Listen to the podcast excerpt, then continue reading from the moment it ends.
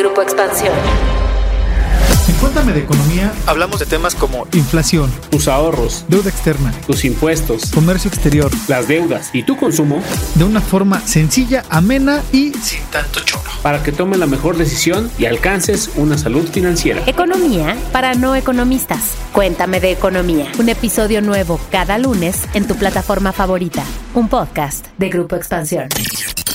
Si desempeñas alguna actividad económica, incluida la venta por catálogo o el servicio de transporte, seguramente tienes una obligación con la autoridad fiscal. Las personas físicas forman una parte del universo de los contribuyentes. ¿Quiénes son? ¿Cómo declaran sus ingresos? ¿Qué multas pueden aplicarles? Hoy, en Cuéntame de Economía, hablaremos de este tema que es muy útil para el manejo de tu dinero. Cuéntame de Economía. La actualidad de la vida económica de México y el mundo sin tanto rollo. Cuéntame de Economía.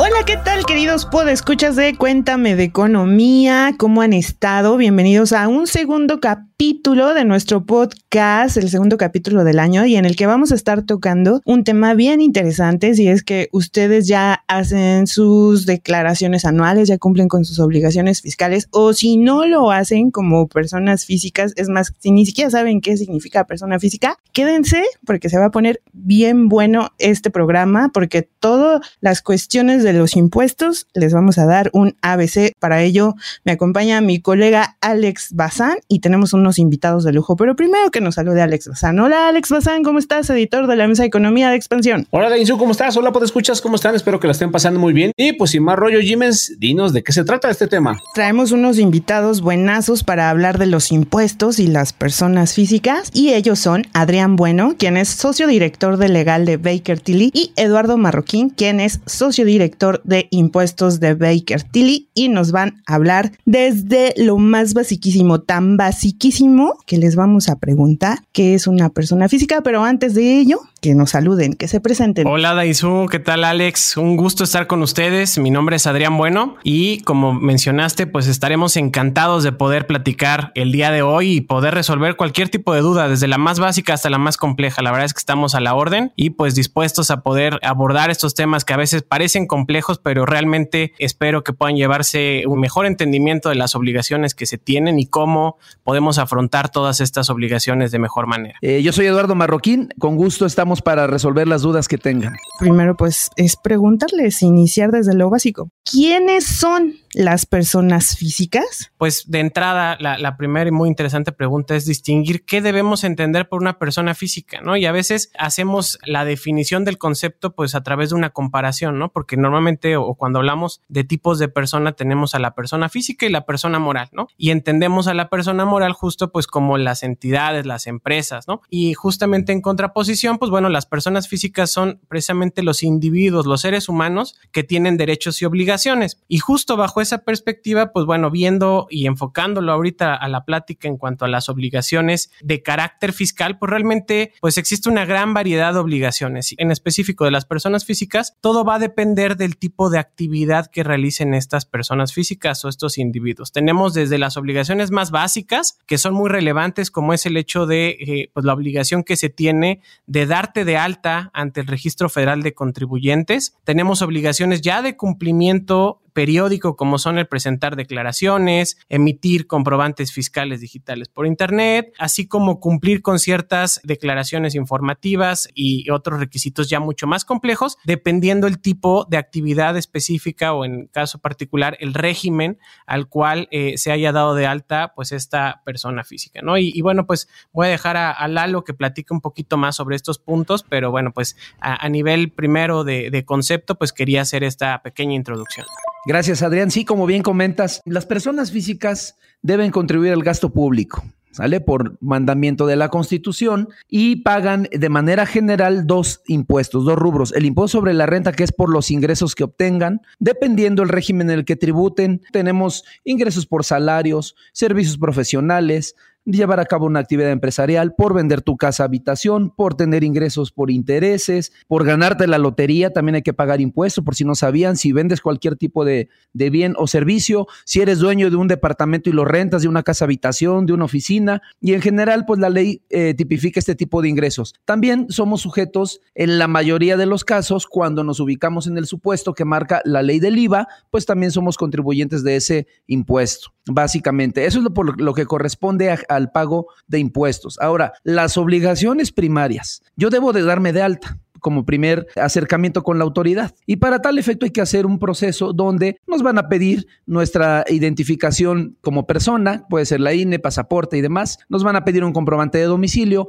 debemos tramitar una firma electrónica, la cual nos va a servir para entrar al portal de el SAT y con ello pues tener conocimiento de cualquier notificación que la autoridad está dando a conocer para efecto del cumplimiento de obligaciones fiscales. También me gustaría comentar es necesario que todas las personas físicas a más tardar el último día de junio de este año ya deben tener habilitado algo que se conoce como buzón tributario. En ese buzón tributario tenemos que indicar cuáles son nuestras cuentas de correo electrónico y algunos otros datos que pide el SAT para este trámite y este buzón tributario sirve como canal de comunicación con la autoridad fiscal.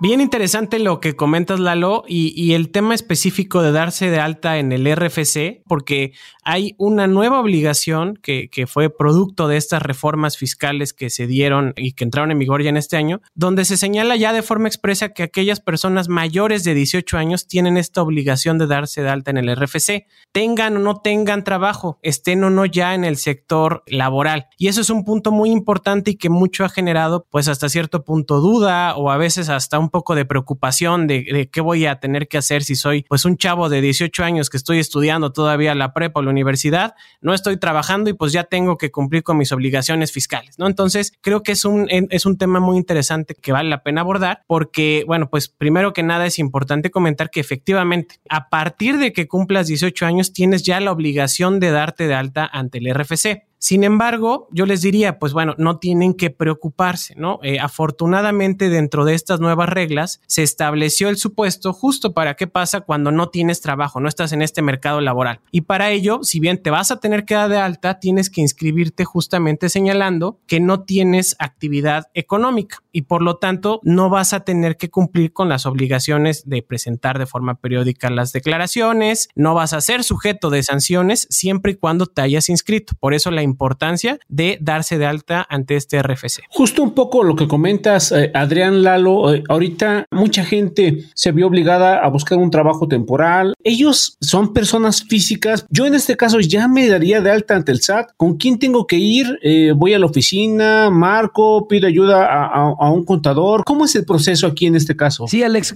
lo que tienen que hacer las personas que ya se incorporan a la actividad económica y empiezan a generar ingresos, tienen que primero buscar la información en la página del Servicio de Administración Tributaria, que es www.sat.gov.mx, donde encontrarán todos los requisitos que se necesitan para darse de alta. Mencionaba hace un momento eh, la INE o pasaporte, algún documento que acredite su identidad con fotografía, comprobante de domicilio, tramitar una firma electrónica, para lo cual necesitan generar unos archivos que se pueden generar directos desde la página del SAT SAT, y con eso el SAT los da de alta. ¿Eso yo los puedo hacer yo solito en mi computadora o, o necesito ir al SAT? O sea, ¿qué es lo que tú recomiendan ahí? Las personas físicas pueden realizar el trámite por sí mismas o en su caso, pues buscar ayuda de alguien que pueda apoyarles con llenar toda esta información que requiere la autoridad. Eh, hay una aplicación que desarrolló la autoridad donde se tiene que sacar o tramitar una cita. Esa cita la tienes que tramitar ante una administración desconcentrada del SAT, así se llama, eh, que tenga que ver con tu domicilio fiscal que vas a dar de alta. Ese domicilio fiscal lo vas a demostrar con tu comprobante de domicilio precisamente y tienes que buscar cuál sería la administración que te corresponde para tal efecto. ¿No? Ahí realmente si necesitas apoyo de un contador, pues con mucho gusto, este, muchos de los colegas pueden apoyarte. Ahora bien, ¿qué más se necesita ya que tienes la cita? Lo que hay que cuidar es en qué régimen me voy a dar de alta, Alex, porque como les decía hace un momento, hay varios regímenes que reconoce la ley. Si tú me hablas, por ejemplo, eh, hay alguien que por la situación de la pandemia se vio la necesidad de quizá eh, utilizar su automóvil particular para brindar un servicio de Uber, pues bueno, tendríamos que buscar qué régimen es aplicable para esta, esta persona. Como lleva a cabo una actividad empresarial, el régimen ideal para este año 2022, porque es un nuevo régimen, es el denominado régimen simplificado de confianza que precisamente en un momento más vamos a abordar ese tema para explicar cuáles son las, las bondades, las virtudes, pero me parece a mí que lo más complejo es eso, determinar en qué régimen. Ahí me parece que necesitas ayuda de una persona que entienda cuál va a ser tu actividad, de un profesional que te pueda dar orientación correcta. La autoridad también lo puede hacer pero siempre es mejor ir preparado para eh, tener bien claro a qué régimen vas a tributar. ¿Puede estar una persona física en dos regímenes? Sí, se puede estar en distintos eh, regímenes y creo que hay varios temas ahí que se tienen que considerar, ¿no? Eh, yo diría de entrada y una recomendación es justo que se analice porque en muchos casos pues sabemos que estamos dados de alta y nos acordamos, ¿no? Porque a veces pues mi contador me dio de alta cuando inicié mi primer empleo y ya no me acuerdo ni en qué régimen estoy ni realmente pues qué beneficios tengo. Entonces, en función también de poder determinar realmente cuál es el régimen que más me conviene o el régimen más bien que más se adecua a, la, actividad que yo esté realizando, pues puedo tener distintos beneficios particulares, ¿no? Como deducciones específicas en, cada uno de estos eh, regímenes. Eh, y también un punto importante, eh, por otro lado, es considerar que si ya no estoy realizando ciertas actividades, ¿no? Por ejemplo, hay un régimen específico de otorgamiento de uso goce de bienes, ¿no? Arrendamiento. si ya no realizo ese tipo de actividades, o ya no realizo la actividad empresarial, honorarios, a la, este, eh, asalariados y demás, pues también es importante considerar y dar de baja en su caso las obligaciones y, eh, que tengo derivadas de estos regímenes, porque al final todo derecho trae una obligación implícita, ¿no? entonces, el tener varios regímenes también me lleva a tener que cumplir con más obligaciones. y, y, un caso que sonó mucho es de estas personas que pasan el catálogo y que venden que la loción y que el topper y todo eso, ellos sí se sí se dan de alta, o sea, ellos sí tienen que pagar impuestos. Sí, Alex, eh, tienen que darse de alta. Todos los mexicanos estamos obligados a contribuir al gasto público. Digo, perdón que sea tan serio, voy a tratar de sonreír más, pero es una obligación que está en la Constitución. La respuesta es sí, Alex. Y justamente hay que buscar qué régimen. Si me permites, eh, el régimen para ese tipo de, de actividad que tú mencionas, en este momento, pues es sin duda alguna el régimen simplificado de confianza, porque se va a dedicar a compraventa de bienes. ¿Qué ventaja tiene este régimen? Este régimen paga un impuesto a una tasa baja de máximo el 2.5%. E, es una tasa muy baja comparada con el régimen que anteriormente estaba vigente y que pues todavía se puede utilizar, que se llama régimen de incorporación fiscal, el famoso RIF. Eh, pero a diferencia de él, son tasas bajas y que pagan directamente sobre el ingreso. Por ejemplo, tú vendes al mes 3 mil pesos, pagas directamente el 2.5% de los 3 mil pesos y con eso cumples con tu obligación dentro de este, de este régimen y te da la facilidad de que no lleves contabilidad, de que no presentes otra serie de declaraciones informativas que otros regímenes sí están obligados. Esa es una gran ventaja de estar en este, en este régimen simplificado de confianza. Pues ahora sí, Lalo, ahora sí ya me dejaste pensando, ya me dejaste reflexionando y creo que los podescuchas también, pero entre lo que lo hacemos, los invito a que escuchemos el siguiente paréntesis. Paréntesis. Series, documentales, libros, películas, música, videos, exposiciones, foros y mucho más, pero siempre de economía. Hola amigos de Cuéntame de Economía, soy Pepe Ávila y en esta ocasión soy el encargado de darles la recomendación semanal. Esta vez no les voy a recomendar un libro, no les voy a hablar de una exposición, no les voy a hablar de un museo, les voy a hablar de una canción. Y es que diciembre de 2022 va a ser recordado por muchos porque la cuesta de enero es la más dura en 21 años también porque tenemos una inflación a diciembre de 7.36%, una tasa de desempleo de 3.8% y el desempleo más el encarecimiento de los precios se traduce en qué creen, en más pobreza. Y por esto les traigo una canción de la maldita vecindad y los hijos del quinto patio, grabada por ahí en la década de los 90. Me refiero a un gran circo y esta canción habla de todo lo que la gente tiene que hacer para poder llevar el pan a la mesa, para poder llevar alimento y que no falte lo indispensable para la familia. Habla de todo lo que pasa en las calles, desde gente que ve tragando fuego hasta, bueno, todo lo que vemos en el día a día, gente vendiendo alguna golosina, gente vendiendo un sinfín de productos, todo para poder hacer frente a la situación económica tan complicada que vivimos. Así que pues ya lo saben, un gran circo de la maldita vecindad, aunque la canción ya tiene algo de tiempo que se grabó, parece que apenas es una nueva canción y está hablando de la realidad actual, no de la década de los 90.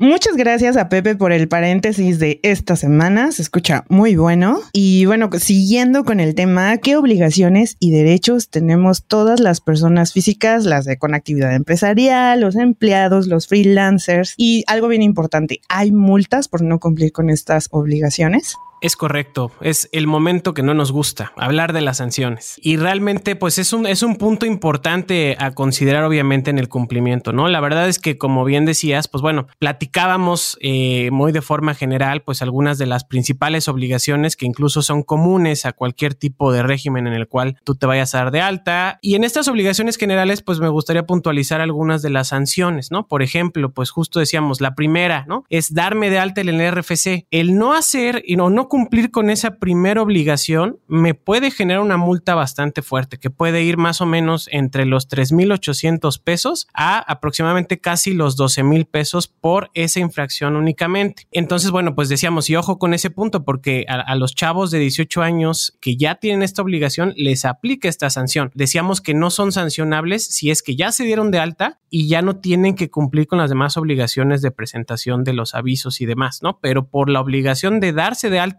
todos podemos ser sujetos a esta sanción en caso de que no lo hagamos. Otro ejemplo de sanciones muy comunes e importantes que a veces no tenemos tan en el radar, ya decía Lalo, la obligación de emitir estos CFDIs, ¿no? Los certificados fiscales de sello digital. También en ese caso puede haber multas que van desde los 15 mil pesos hasta los 87 mil 500 pesos en caso de incumplir con la emisión de los CFDIs. El CFDI las personas físicas lo tienen que emitir por prestar servicio, ¿correcto? El CFDI es el, el, el, documento que ampara la operación desde la perspectiva fiscal, no solo por la prestación de servicios, sino por cualquier tipo de operación en general que esté grabada, ¿no? O sea, por la, el arrendamiento, por eh, sueldos y salarios, emiten CFDIs, por el, los honorarios que implica prestación de servicios. Yo ya tengo mi negocio, ya estoy trabajando, ya me di de alta y el proceso es y, y cómo, cómo yo accedo o cómo tengo el permiso para emitir facturas. Para emitir facturas, Alex, lo que tienes que hacer es que una vez que estás inscrito, identificando el régimen en el que te vas a tributar. Comentaba hace un momento que debes tramitar una firma electrónica. Las personas físicas todavía pueden emitir la factura electrónica utilizando su firma electrónica avanzada, conocida como Fiel. Con esa firma entras al portal del SAT, eh, capturas los requisitos que te pide el, mismo portal para generar tu factura de manera gratuita y se genera. Cuando tú eh, la vas a eh, emitir, utilizando tu firma electrónica, se estampa un sello digital ¿Sale? Y con ese sello digital esa factura ya es válida. ¿Qué quiere decir que es válida? La autoridad fiscal ya conoce que en ese momento Alex acaba de obtener un ingreso de 100 pesos por hacer un viaje de Uber, por ejemplo, y ya puede identificar que estás generando un ingreso en este momento y en automático, si quieres saber todas las facturas que has timbrado como persona física o que has emitido como persona física, hay una sección en el portal del SAT donde tú entras a factura electrónica y ahí puedes ver todas las que emitiste en el mes, en el año, en el día y todo el tiempo que corresponde. Y si no la emito, ya sé que hay una sanción ahí, como tú dices, pero no la emito porque no sé, se me cayó el sistema en ese momento, se fue la luz. ¿Qué pasa ahí? Mira, pues vas a tener que, si, se, si es un, por una razón del sistema, pues obviamente se tiene que emitir. El, el, la obligación de emitir el comprobante fiscal es cuando se lleva a cabo la actividad y tendrías que, que generarla en el momento en que, en que sea posible. Pero insisto, lo ideal es que sea en el momento de la, de, de la prestación del servicio o de vender un bien, ¿no? Ahora, también una parte bien importante, eso por la parte de la emisión, pero también las personas físicas podemos deducir eh, gastos personales, ¿no? El médico, el dentista, el psicólogo. Y para ello necesitamos pedirle el CFDI a mi dentista, a mi psicólogo, a mi nutriólogo, ¿correcto? ¿Cómo la pido? ¿Qué datos debe traer? Tú tienes derecho a, deducir, como bien dijiste. Es correcto, pero tenemos que diferenciar o, entender dos cosas muy claramente. Una, dentro de tu actividad, tú puedes deducir gastos que están relacionados con la generación de tu ingreso. Ejemplo, rentas un inmueble, pagas impuesto predial, ah, esa es una factura que puedas deducir en tu actividad de arrendamiento, pagas agua, ah, esa es otra factura. Esas facturas se llaman deducciones autorizadas. Siguiente bloque o siguiente canasta, deducciones personales, esas que tú haces mención, Daisu, son para efecto de tu declaración anual. Ahí que podemos deducir para la declaración anual nada más. Gastos médicos, hospitalarios, eh, pago de seguros, eh, transportación escolar obligatoria de tus hijos, colegiaturas, planes de retiro, entre otras, eh, los honorarios médicos, como mencionabas, honorarios enfermeras. Esos, esos conceptos son deducibles hasta la, para la declaración anual, Dainzú. Y efectivamente tienes que recabar el comprobante. ¿Qué requisitos debe reunir? Principalmente yo te diría, cerciórate que el pago de honorarios médicos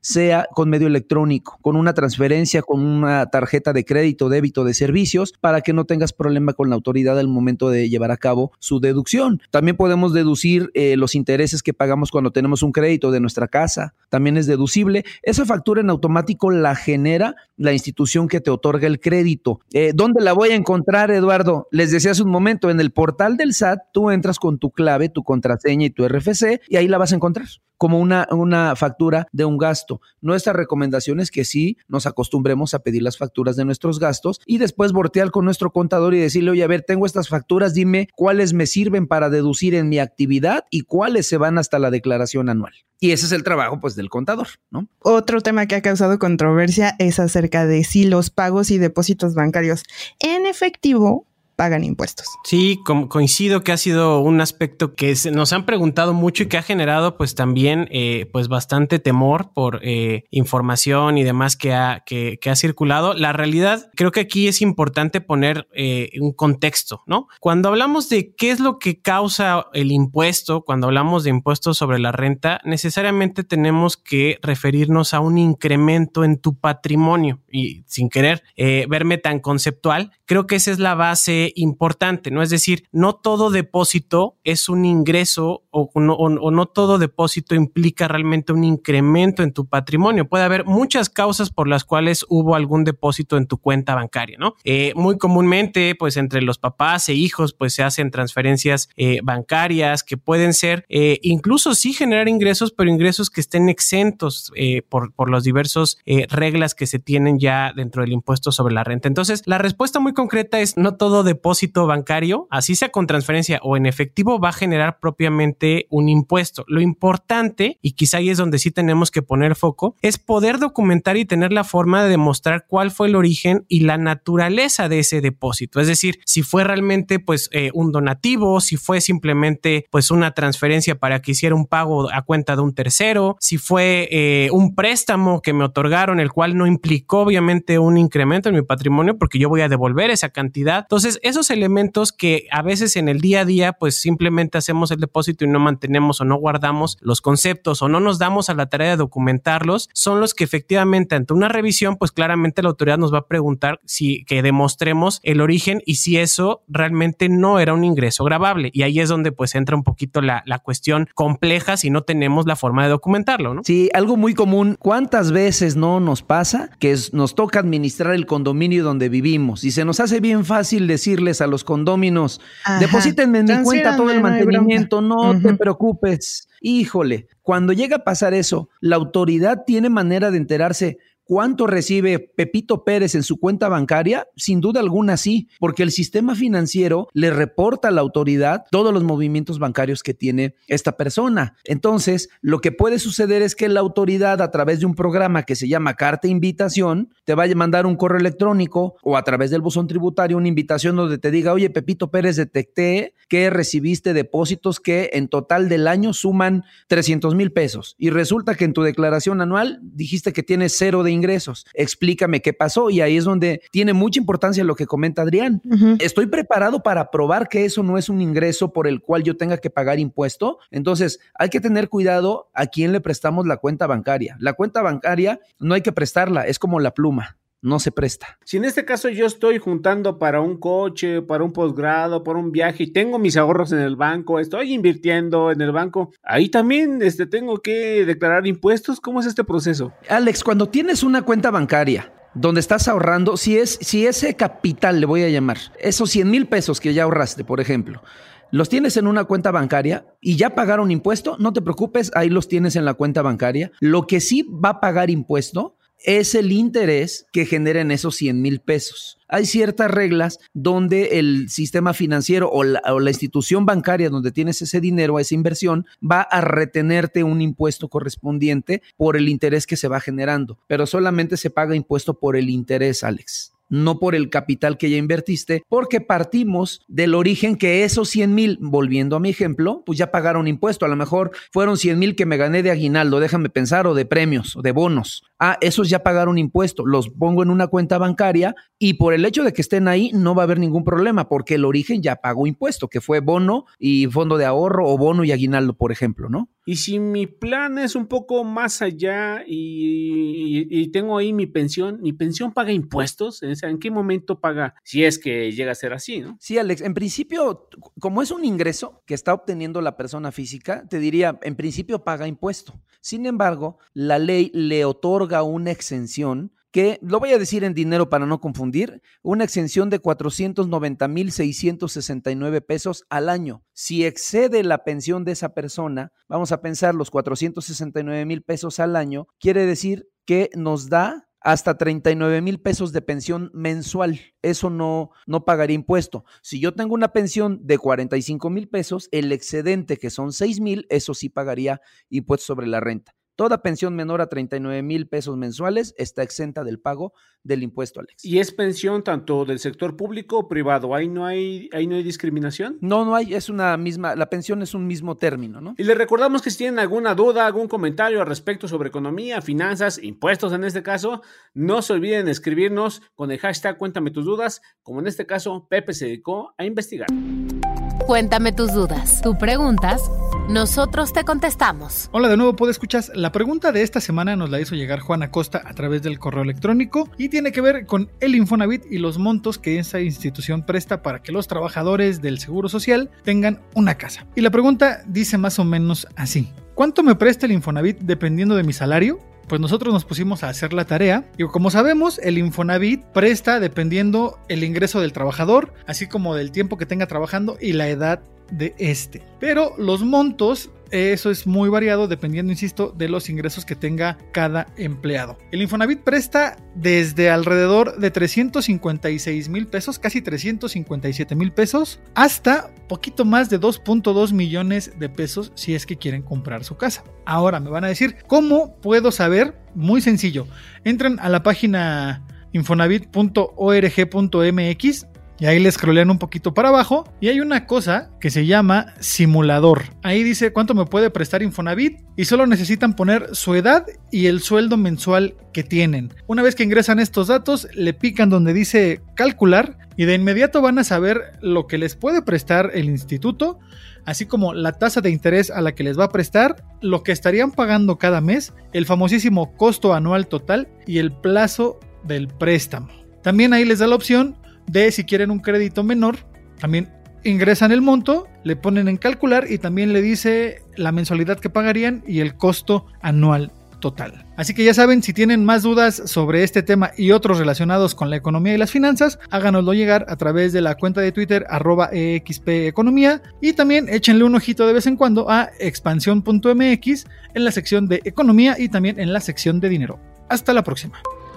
Pues así es, estimados podescuchas, ustedes ya están debidamente informados, creo que ya, ya sabemos, le damos muchas gracias a nuestros expertos, Adrián Bueno, socio director de legal de Baker Tilly, y Eduardo Marroquín, socio director de impuestos de Baker Tilly, por ilustrarnos, por hacernos comprender todo este proceso, esta complejidad de lo que implica ser una persona física con los derechos y obligaciones que tenemos nosotros ante el SAT. Adrián Lalo, muchísimas gracias eh, por compartir su tiempo, por compartir su experiencia y su conocimiento con nosotros. Un gusto la invitación. La verdad es que sin duda son temas complejos, son temas muy extensos. Esperemos eh, poder eh, haber podido eh, solventar pues la mayoría de las dudas que se tengan. Sin embargo, estamos seguros que va a haber muchas más y bueno, pues estamos a su plena disposición en Baker Tilly para poderlos apoyar y pues sin duda fomentar siempre el adecuado cumplimiento de estas obligaciones fiscales. Muchas gracias, Alex por esta invitación. Al igual que mi socio Adrián, eh, espera, espero que haya sido de mucha utilidad nuestros comentarios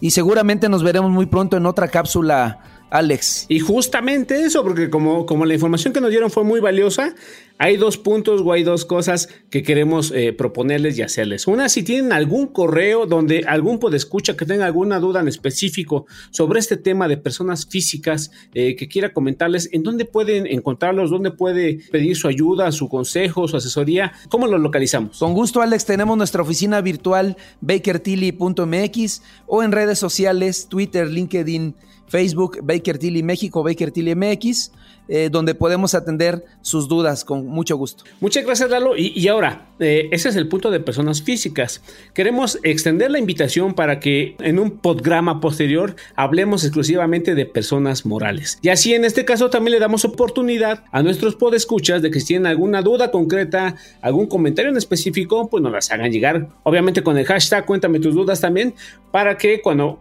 se haga el programa, pues quede todo bien clarito como ahorita nos lo explicaron. ¿Qué les parece chicos? Con muchísimo gusto, encantados de participar y de poder resolver las dudas que nos manden en el transcurso de, este periodo a través de, los correos y con los hashtags que comentas. Pues muy bien chicos, no hay marcha atrás porque todo esto está grabado y los podescuchas están de testigos, así que este tema continuará, no se despeguen y a ustedes podescuchas, muchísimas gracias por estar, hasta la próxima, bye bye.